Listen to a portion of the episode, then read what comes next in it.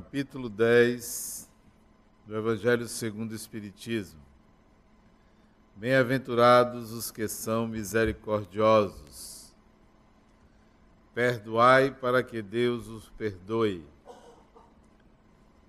Bem-aventurados os que são misericordiosos, porque obterão misericórdia. Se perdoardes aos homens as faltas que cometam contra vós, Vosso Pai Celeste também vos perdoará os pecados. Mas se não perdoardes aos homens quando eles vos ofenderem, vosso Pai também não vos perdoará os vossos pecados.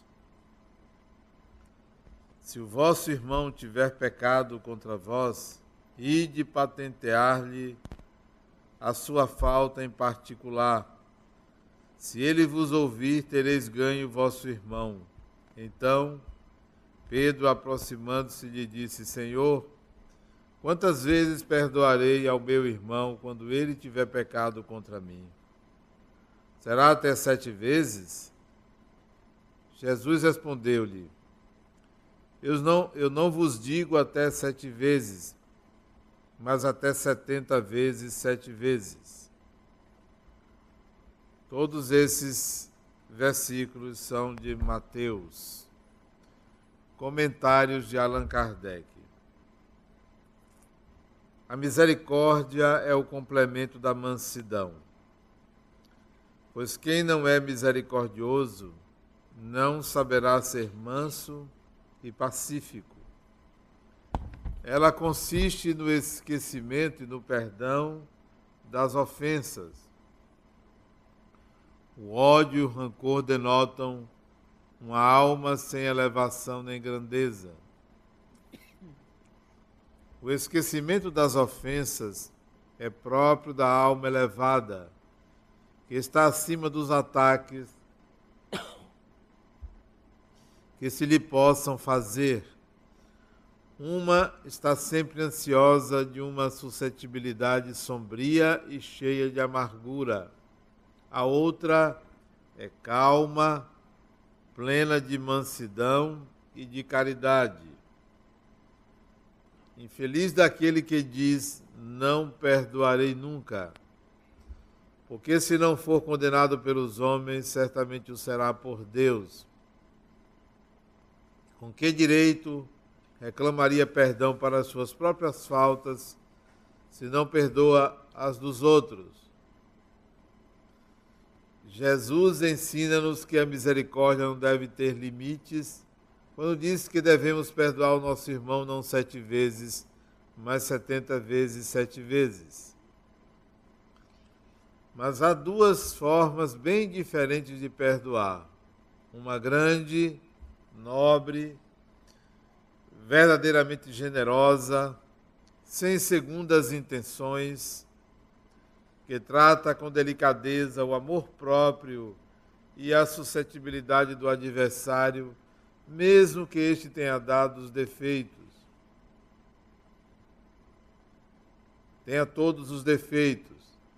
A segunda é aquela em que o ofendido, ou que se crescer, impõe ao outro condições humilhantes e faz sentir o peso de um perdão que irrita em vez de acalmar.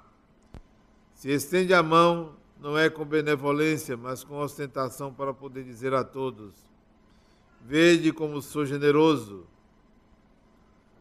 Nessas circunstâncias é impossível que a reconciliação seja sincera de parte a parte.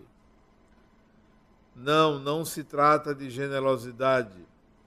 É uma maneira de satisfazer o orgulho em qualquer disputa, aquele que se mostra mais conciliador, que prova maior desinteresse, caridade e verdadeira grandeza de alma, conquistará sempre a simpatia das pessoas imparciais.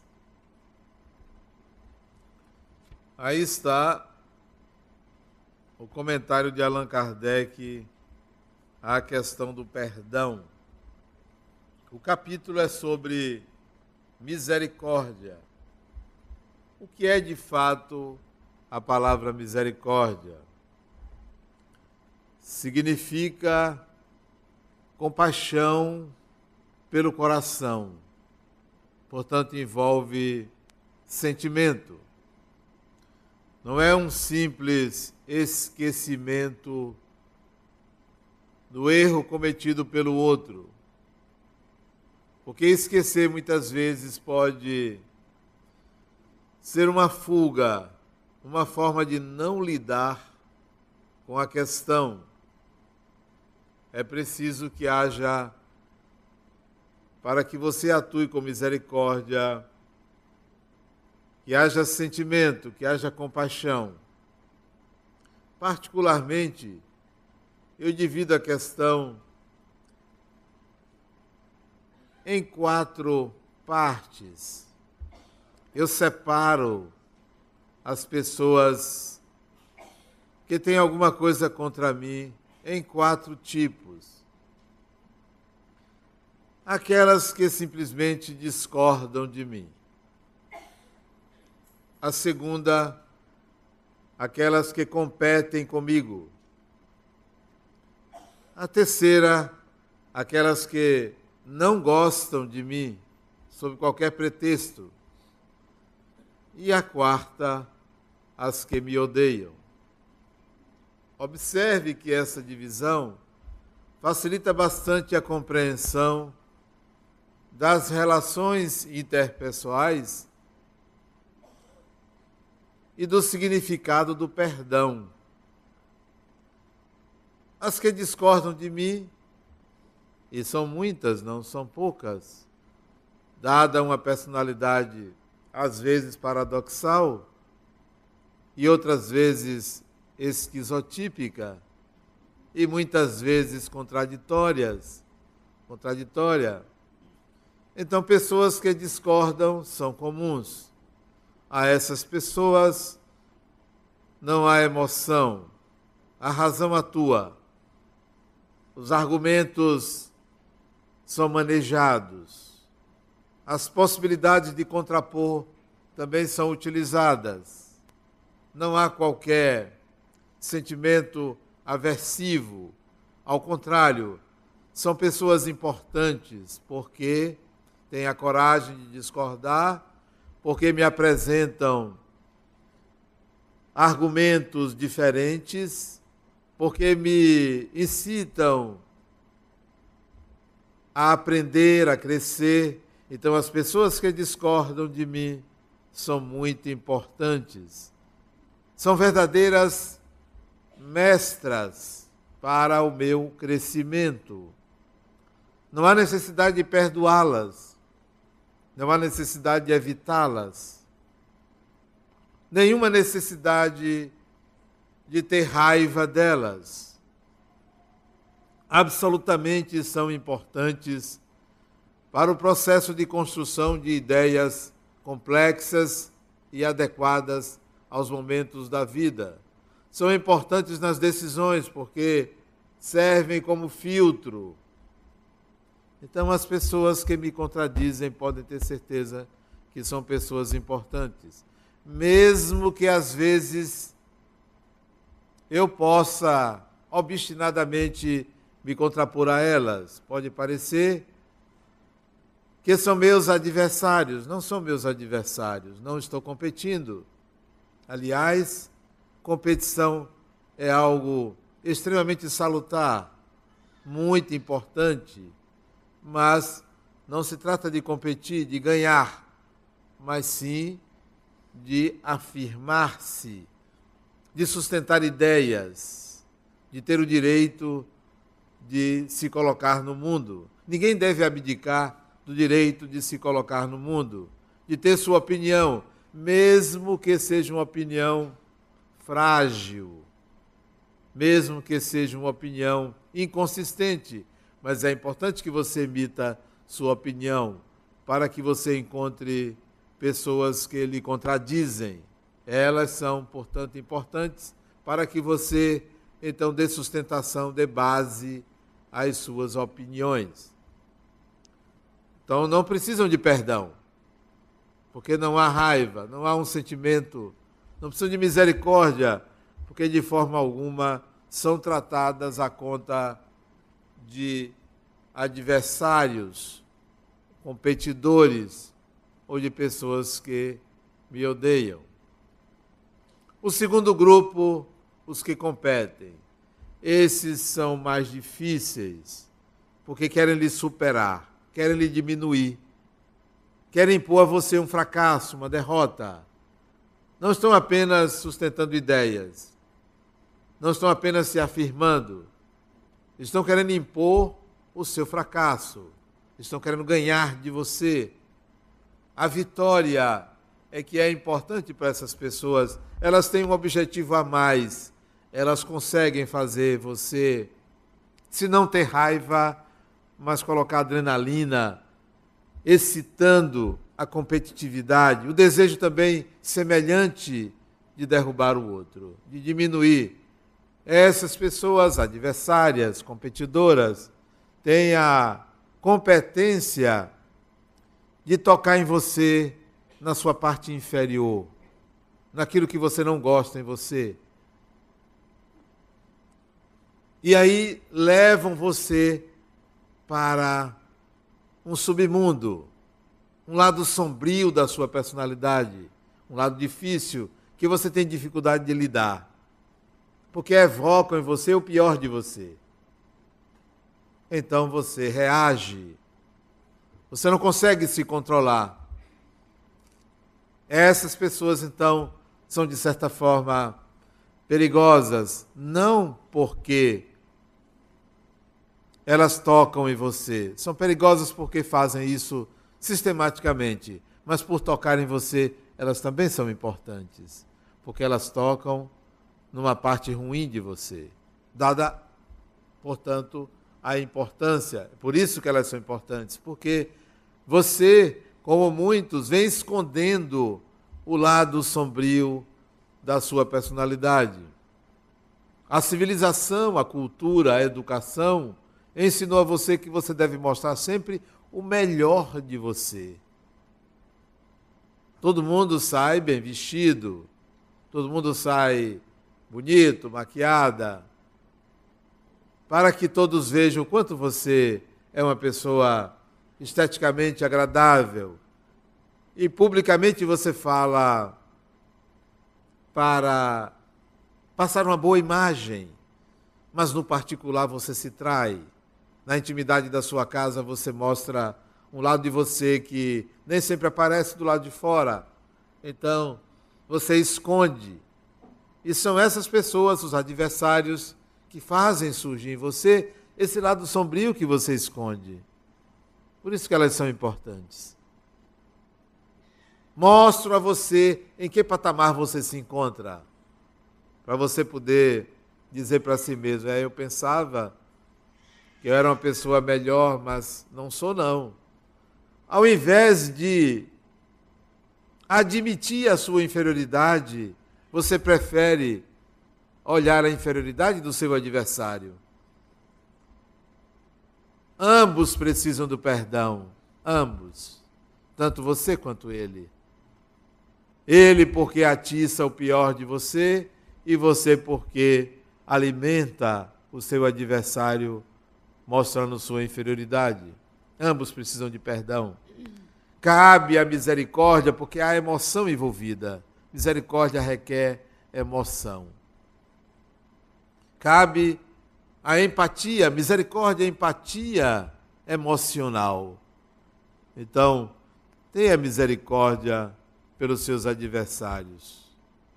Não esqueça o que eles fazem, até porque o que gera emoção grava-se na alma.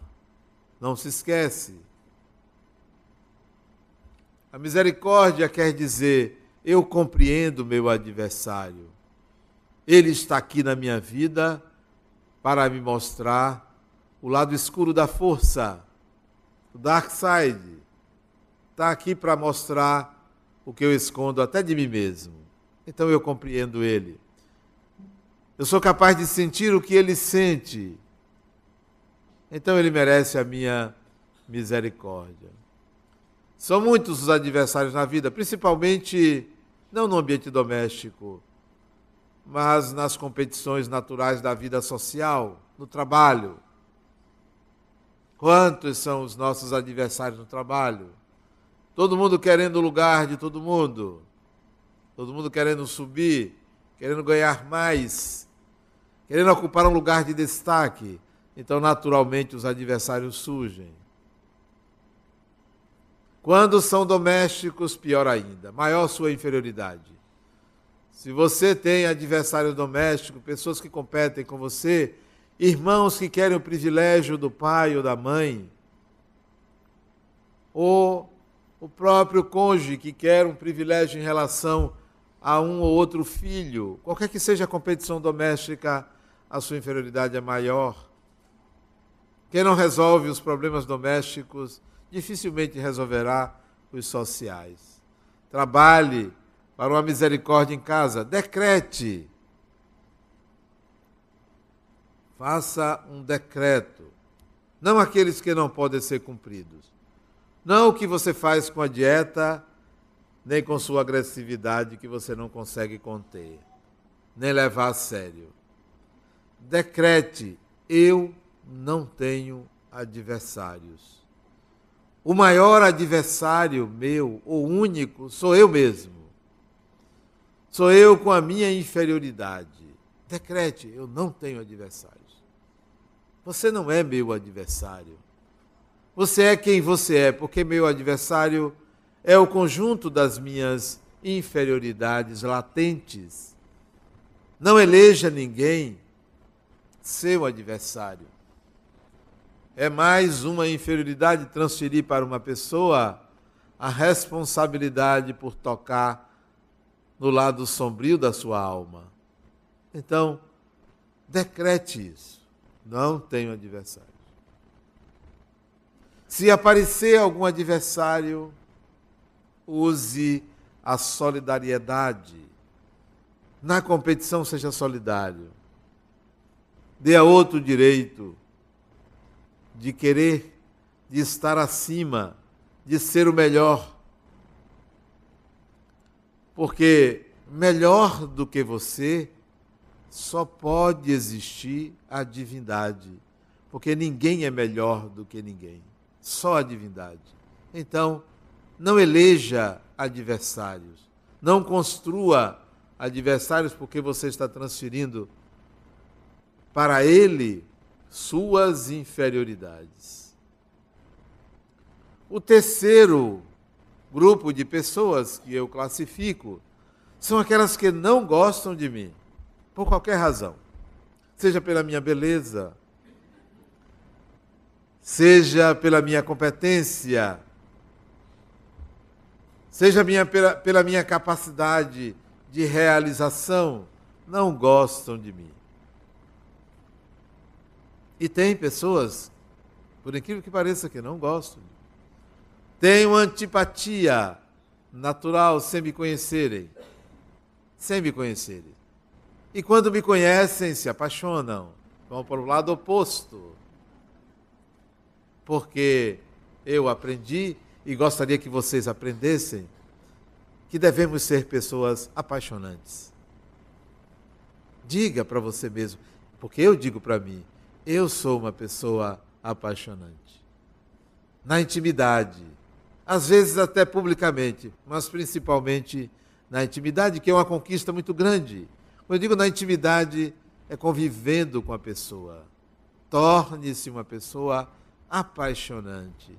E uma pessoa apaixonante é uma pessoa que é um vaso alquímico de receptividade. É uma pessoa apaixonante. Uma pessoa apaixonante é uma pessoa altamente compreensiva então, os que não gostam de mim, por qualquer motivo, são meus desafios. Desafio. É desafiador lidar com uma pessoa que não gosta de mim. Por que é um desafio? Porque eu não tenho nenhum sentimento contra a pessoa. Aliás, não encontro alguém de quem eu não goste. Ora, se eu sei que a pessoa não gosta de mim e eu não tenho nenhum sentimento contra ela, é um desafio conquistar essa pessoa. É um desafio.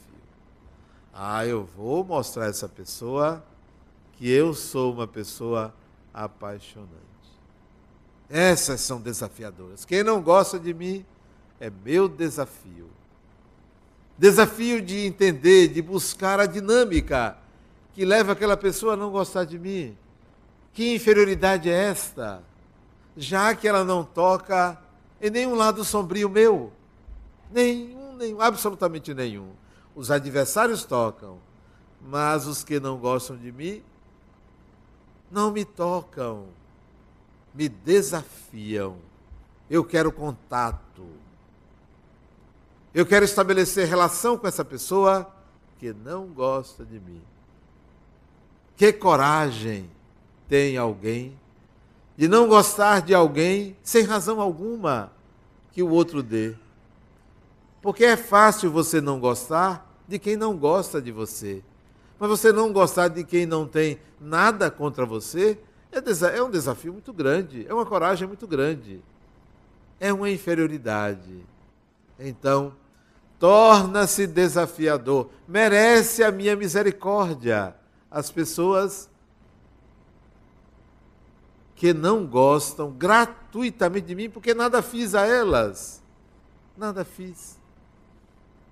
E às vezes nós fazemos sem querer.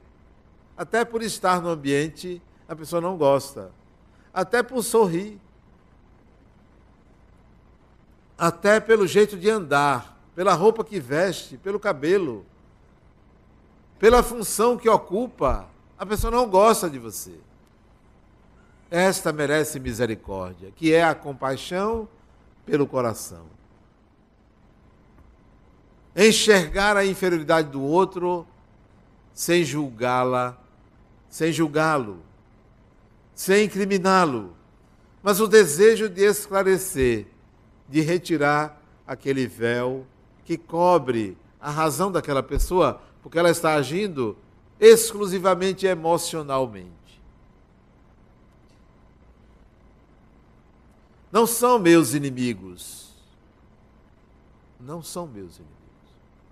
Às vezes pensam que são. Não são meus inimigos. Aliás, uma pessoa apaixonante não tem inimigos. Não tem inimigos. Ninguém é meu inimigo. O maior inimigo sou eu mesmo. É a minha inferioridade. Esse é meu inimigo, esse é meu adversário. É esse que eu tenho que amar. Para poder amar o próximo, eu tenho que amar a mim mesmo, as minhas inferioridades, tenho que lidar com elas. Então eu tenho misericórdia pelas pessoas que não gostam de mim. O quarto tipo são poucos, poucas, pouquíssimas pessoas na minha vida, nos meus 61 anos, que eu encontrei pessoas que me odeiam. Essas são barra pesada. São barra pesada.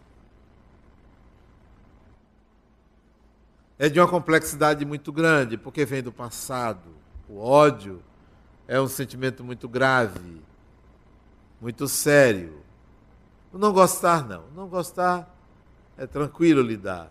Mas uma pessoa que lhe odeia é uma pessoa que quer lhe fazer mal, que quer lhe prejudicar, que quer ver sua destruição. É mais difícil lidar, porque não porque evoca em mim um sentimento semelhante, porque não consigo ter. Até já quis odiar uma pessoa, mas não consegui. A compaixão vem. É difícil lidar. É importante compreender por que uma pessoa lhe odeia, por que uma pessoa quer lhe destruir, por que uma pessoa quer o pior para você. Lembro-me que uma certa vez, dois espíritos se comunicaram e disseram que me odiavam eu achei estranho que eu tivesse alguém que me odiasse. Eu era um jovem, vinte e poucos anos, quando esses espíritos se comunicaram e falaram do ódio que tinham a mim, que iam me prejudicar nesta encarnação. E falaram as barbaridades que eu fiz a eles. E que por isso iriam me perseguir nesta vida. Eu, muito jovem, talvez tivesse 22 anos, 23 anos quando isso aconteceu. Achei aquilo interessantíssimo. Interessante porque como você pode ter ódio por alguém que você não conhece? Como você pode ter ódio se você não se lembra? Como você pode ficar com medo de algo que você desconhece? Mas desconhece porque se trata de algo de outra vida.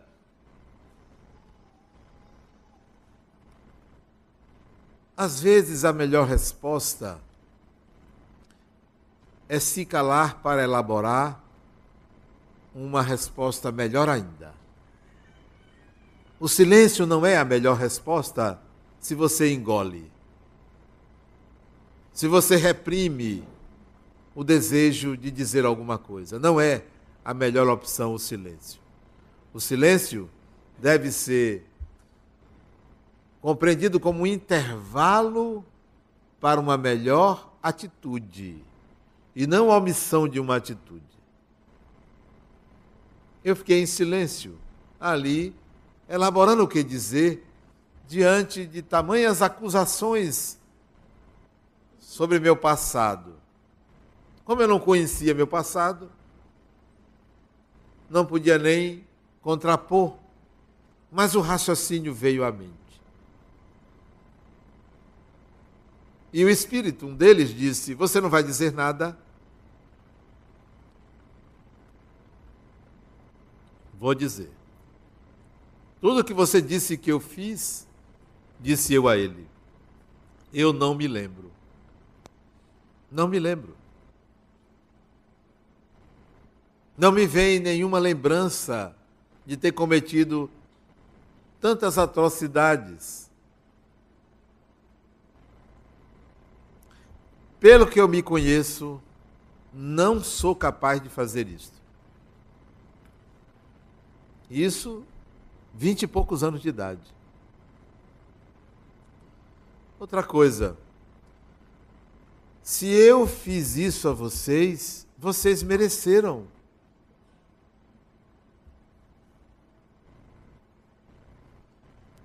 Não importa se eu sou o seu algoz, isso eu não disse a ele, estou dizendo a vocês. Não importa se eu sou o seu algoz, mas só lhe acontece o que você merece.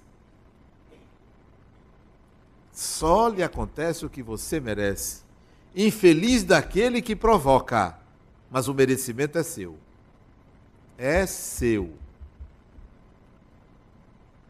Pior para quem lhe prejudica, mas você merece.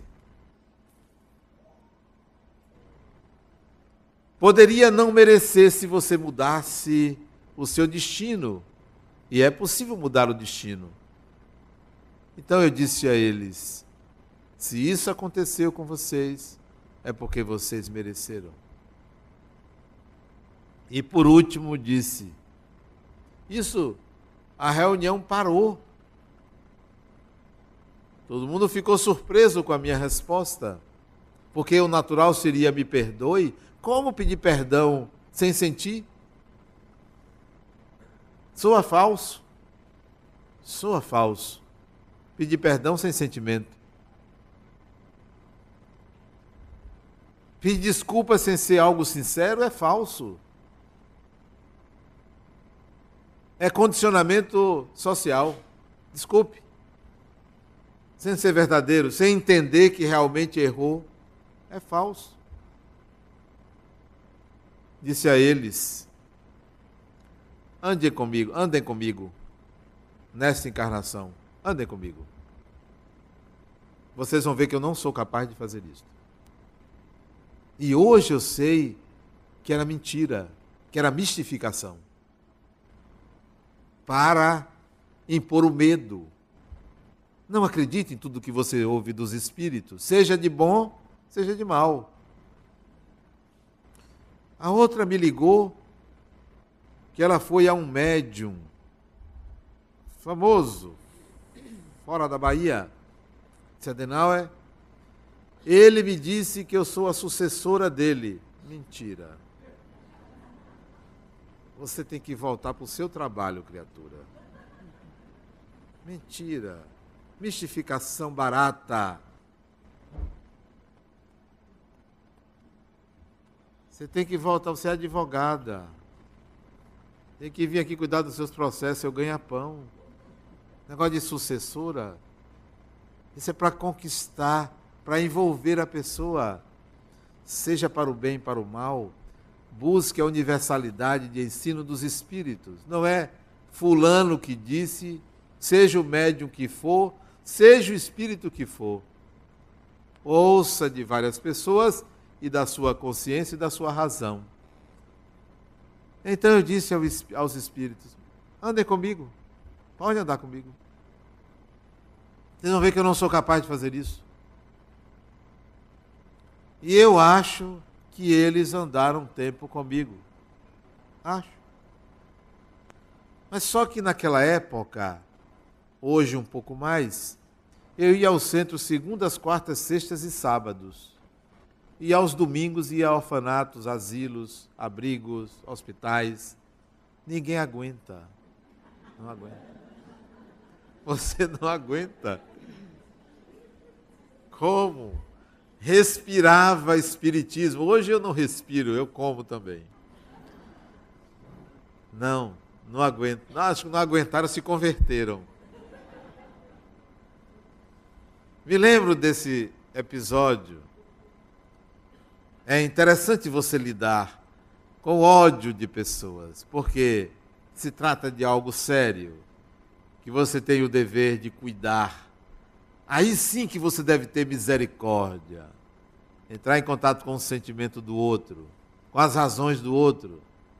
E ter cautela para não ampliar o seu karma. Para não traçar marcas que vão exigir de você no futuro resolutividade, acertos. Cuide para que as suas decisões não gerem karma negativo. Cuide. Não queira ninguém pendurado no seu karma. O que é uma pessoa pendurada no seu karma? Alguém que você prejudicou. Vá resolver logo. Procure a pessoa, peça desculpas, peça perdão. Aceite que a pessoa possa lhe humilhar. Possa dizer que até que não lhe perdoa. Problema dele. Problema dele. O não perdoar o outro é uma inferioridade.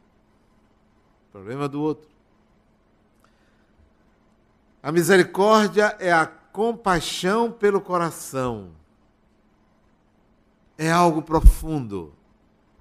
Não é o simples esquecer. Já que ninguém esquece nada disso. Não é o desprezo à pessoa porque tem gente que diz assim: eu perdoo, mas eu não quero contato com Fulano. Para mim é como se não existisse. Isso não é perdão. Isso é uma máscara. Isso é uma fuga. Quando as pessoas me perguntam, Adenal, como é que eu faço para esquecer uma coisa ruim na minha vida? Esquecer uma pessoa que me fez muito mal. Não queira esquecer ressignifique. Ah, mas quando eu me separei foi porque meu marido me traiu. Me traiu com a empregada da minha casa. Como eu posso esquecer? Você nunca vai esquecer isto. Entenda o significado disso na sua vida e retire a autoria das pessoas. Entenda por que e para que isso aconteceu com você e você não vai se preocupar com os seus algozes, com aqueles que fizeram você sofrer, isso é um problema deles. Quem me faz sofrer tem um grande problema para si. Quem me deseja o mal tem um problema para si, não me traz problema. Porque o mal que vem a mim é o mal que me pertence. Ele é meu. Não é você que faz, ele é meu. Então, essa quarta categoria, categoria de pessoas merece um cuidado maior, merece sua total misericórdia e compreensão. Bom, mas isso eu falei de quatro tipos de pessoas em relação a mim. E eu, em relação às pessoas, eu odeio alguém? A ninguém. Embora desejo que desencarne uma meia dúzia. Mas desejar que desencarne é uma bênção para a pessoa, porque a vida verdadeira é a vida espiritual. Então você está promovendo um bem à pessoa. Como eu gostaria que certos governantes desencarnassem. Seria bom. Faria um bem enorme à humanidade. Não os odeio, mas gostaria que tivesse do outro lado. Há pessoas que eu não goste, existiam, e às vezes aparecem pessoas que eu não gosto.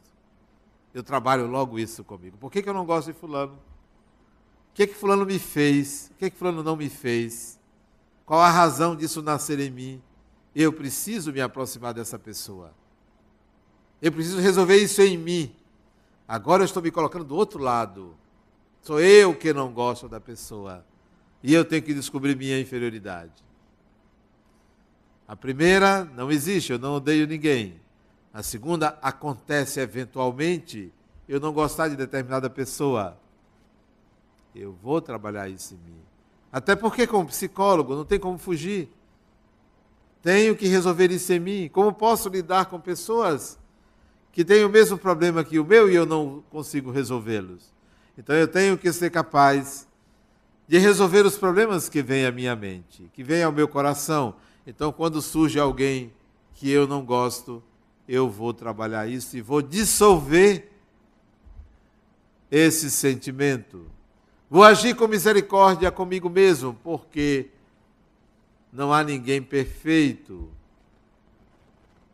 Qualquer ser humano é capaz de ter um sentimento negativo contra outra pessoa, gratuitamente ou não. Quando eu considero uma pessoa minha adversária,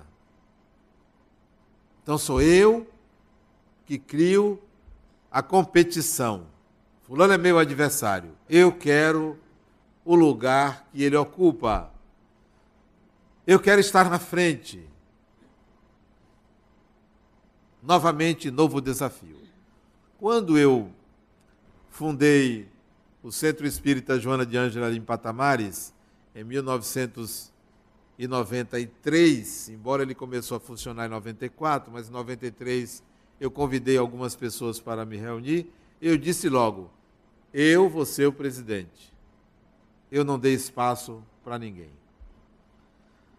E disse assim: não são vocês que vão me elegerem presidente, eu vou ser o presidente.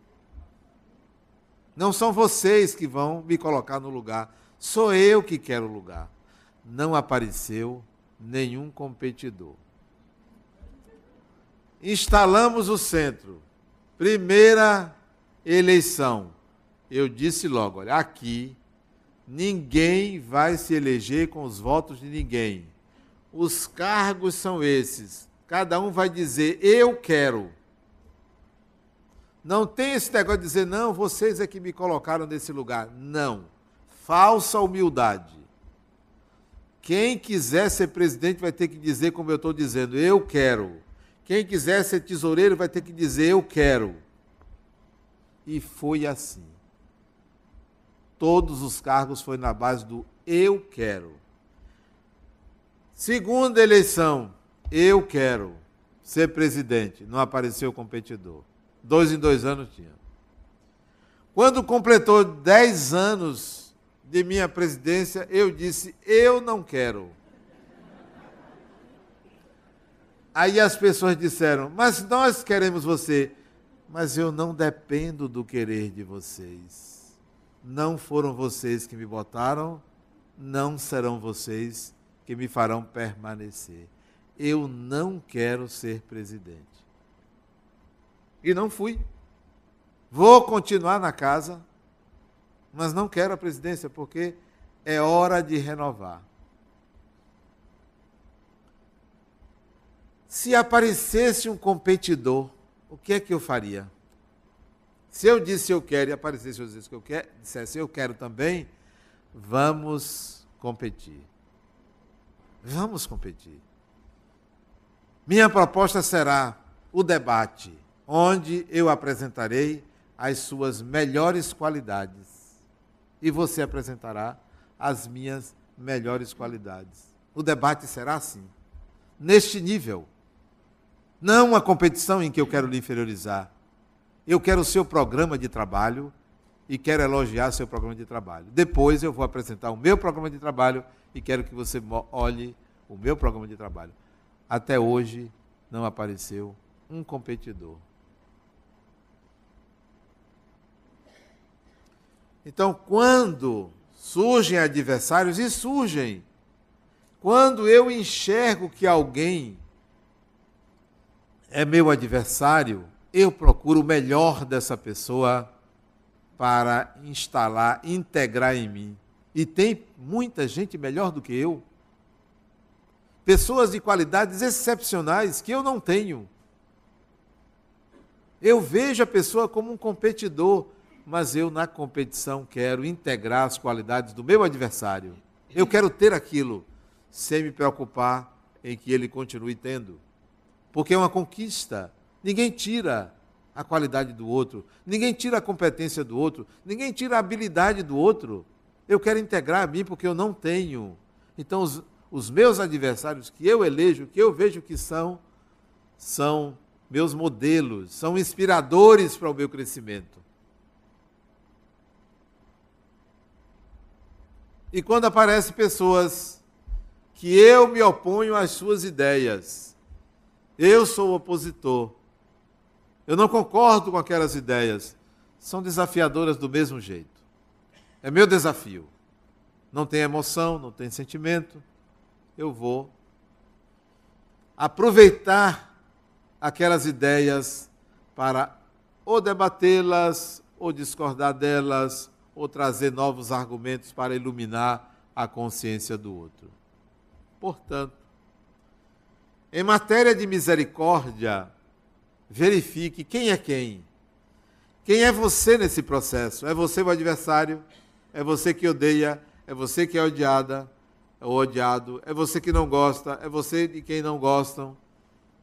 Quem é você nas relações para você aplicar a misericórdia? Não esquecendo que misericórdia é algo que atua o coração Envolve sentimento.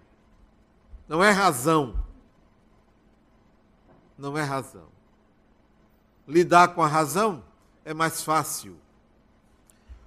O difícil é lidar com o mundo emocional. É no seu coração que moram os anjos. E na casa ao lado moram os demônios. Na casa ao lado, são vizinhos se falam todos os dias, se cumprimentam, riem de você. Está pensando que só é comigo. Está pensando que eu não existo, está pensando que só você existe. E o outro anjo diz: é, realmente, é um ignorante. Só dá valor a mim. É no seu coração que se digladiam forças para a sua evolução. Não despreze o que se passa no seu coração. E quando eu falo coração, não estou me referindo só às emoções conscientes, porque há um detalhe. Vocês estão aqui, ou estão me ouvindo pela internet, ou vão me ouvir com a gravação. A sua consciência está juntando informações, está relacionando fatos, pensamentos, ideias. A sua mente me escuta, procura entender, e vez por outra toca alguma coisa no seu coração, mas normalmente você está usando 99% da razão. No entanto, na intimidade da sua alma, na intimidade do espírito que você é,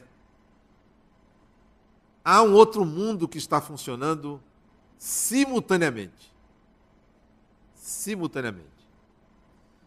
Há uma consciência subliminar em nós que tem vida,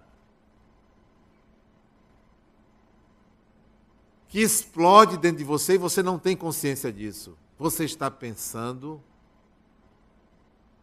na consciência e no inconsciente.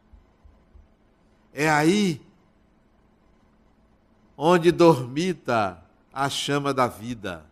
A chama da vida vem para a consciência, mas ela acontece na intimidade do espírito. É só você, depois, no momento de tranquilidade, refletir sobre o que pensou, sobre o que ouviu e o que pensou, não só sobre o que ouviu. O que eu pensei quando eu ouvi Adenauer dizer isso ou aquilo reflita sobre isso, vão surgir os pensamentos latentes que não são perceptíveis no momento presente. A alma não dorme. O espírito não dorme, nunca dorme. O espírito que você é está aí fervendo dentro de você, é um turbilhão. Felizmente não chega tudo à consciência, porque senão você psicotizaria. A psicose é uma invasão do inconsciente na consciência. É algo que escapa desse mundo interior que nós precisamos filtrar. Então, quando alguém explodir com você, quando alguém agredir você, quando uma onda emocional vida do outro atinge você, tenha misericórdia, tenha compaixão, porque isto poderia se dar exatamente com você. Não diga nunca faria isto. Diga hoje eu não faria isto. Agora eu não faria isso. Porque há razões inconscientes que podem nos levar a atitudes completamente inadequadas que recriminaríamos na consciência.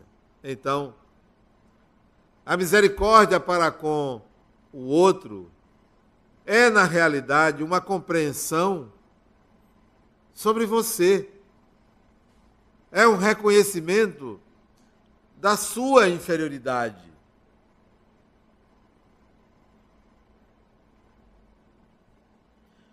Uma coisa boa é surpreender as pessoas. Surpreenda.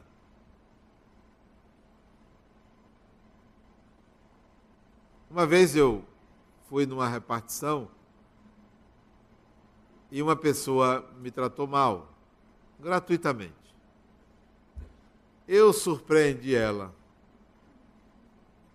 Quando ela me tratou de uma forma grosseira, uma pergunta que eu fiz, eu disse: interessante, eu estava ali observando dali. E como você foi gentil com a pessoa, desarma. Não é comigo. Não é comigo. É com você mesmo. Surpreenda as pessoas. Não entre em sintonia com a agressividade do outro, com a energia da raiva do outro. Pertence à pessoa, é da pessoa. A misericórdia é a compaixão pela empatia de saber se colocar no lugar do outro. Surpreender as pessoas é apresentar a outra face a outra face. Não espere que as pessoas reconheçam em você o seu melhor. Não espere que as pessoas vejam em você a excelência das suas qualidades. Às vezes é preciso que elas vejam. Só você sabe do que você é capaz. Só você sabe do bem que você pode fazer. Porque nós vivemos numa sociedade em que as pessoas nos olham como adversários. Ninguém sabe quem você é. Em princípio, você pode ser um assaltante. Está tão na moda assaltar. É um negócio impressionante. A segurança pública é uma grife, é, um, é para poucos. É impressionante como a nossa sociedade atingiu um estágio de realidade espiritual, né? Isso é realidade espiritual. Abriram as portas do umbral, reencarnou todo mundo, sem nenhum critério. É impressionante como reencarnou o espírito atrasado. Impressionante. Nós merecemos, porque ainda somos espíritos atrasados. O que nós estamos assistindo no campo político é reflexo do nosso atraso, atraso espiritual. Espero que caminhemos para uma sociedade melhor. Espero que caminhemos para o equilíbrio, né? Porque, em primeiro lugar, deve estar o bem-estar de todos, né? Em primeiro lugar. Sejamos misericordiosos na nossa vida. Comecemos em casa. Em casa. As grandes lutas começam em casa. Porque convivemos muito, porque nos atritamos. Depois a gente passa, passe para os vizinhos